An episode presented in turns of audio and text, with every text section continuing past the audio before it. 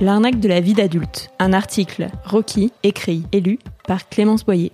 Quand j'étais enfant, j'étais persuadée que les adultes étaient une espèce à part, mi-dictionnaire ambulant, mi-super-héros du quotidien. Sans doute parce que j'ai eu la chance de grandir dans une famille stable et aimante, où les adultes autour de moi étaient capables de résoudre la plupart des problèmes que je leur soumettais. Certes, il leur arrivait parfois de se mettre en colère ou d'être injustes, et je ne me privais pas pour le leur faire remarquer. Mais globalement, je les trouvais solides, fiables et rassurants. Et j'espérais bien leur ressembler un jour.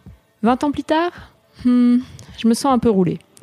J'ai 28 ans et j'attends encore le jour où je me sentirai pleinement adulte. Où sont cachées la sérénité et la confiance que je m'imaginais ressentir à chaque instant? Personne ne m'avait prévenu que je continuerais de douter, de me sentir parfois nulle et souvent pas à la hauteur. Le tout avec pourtant de plus en plus de responsabilités et de gens qui comptent sur moi.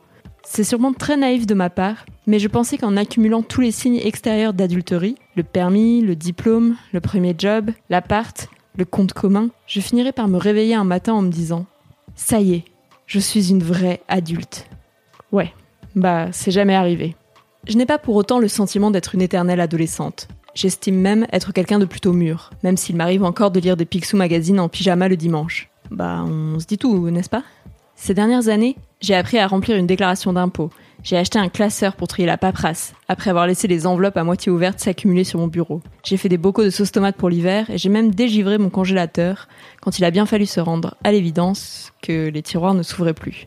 Pourtant, je continue de me dire confusément que le monde des adultes ne correspond pas à ce que l'on m'avait vendu, que personne ne m'avait dit qu'être adulte, c'était passer sa vie à courir après le temps, ou à culpabiliser dès que je ne prends pas de nouvelles de mes proches, c'est d'avoir de longues périodes d'introspection devant mon frigo en me demandant qu'est-ce qu'on mange ce soir Et finir par faire des pâtes à la tomate pour la quatrième fois de la semaine.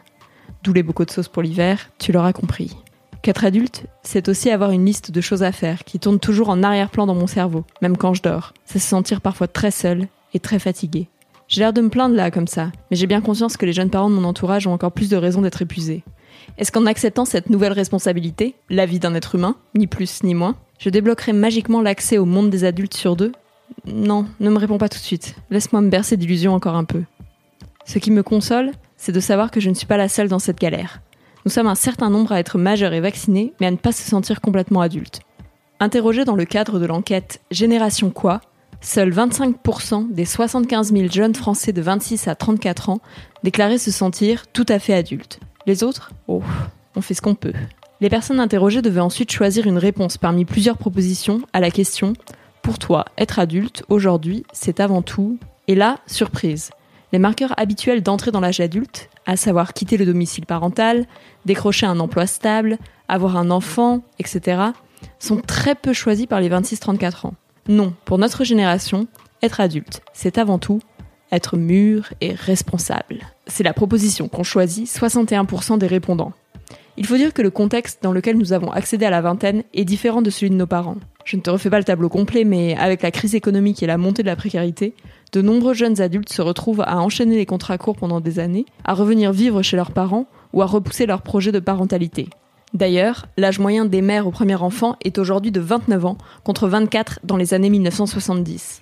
On comprend donc que ces symboles traditionnels ne soient plus retenus par notre génération pour caractériser le fait d'être adulte. Désormais, est adulte celui ou celle qui se sent responsable et mûr. Le problème de cette définition, c'est qu'elle est beaucoup plus floue que les autres, puisqu'il ne suffit plus de cocher une case. Je suis plutôt responsable, mais est-ce que je suis assez responsable pour me considérer comme une adulte? Après tout, je suis incapable de garder des plantes vertes en vie plus d'un été. Je n'ai pas de recette miracle pour t'aider à te sentir plus adulte, mais j'ai une piste. En achevant l'écriture de cet article, je me demande finalement si l'on ne devient pas adulte grâce au regard des autres, celui de la société et de nos parents, mais surtout celui des enfants, les nôtres ou ceux des autres.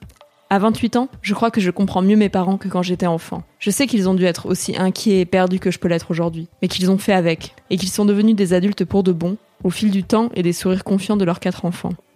Alors, quand tes neveux ou nièces te traiteront de ringarde, quand des jeunes te vouvoiront dans le bus ou qu'on t'appellera madame pour la première fois, ne le vis pas mal. C'est le signe que tu es passé du côté adulte de la force. Et si ça te permet d'être à terme plus sûr de toi et épanoui, c'est plutôt chouette, non? Si tu veux réagir à cet article, rendez-vous sur www.rockymag.com pour en parler sur notre forum. À bientôt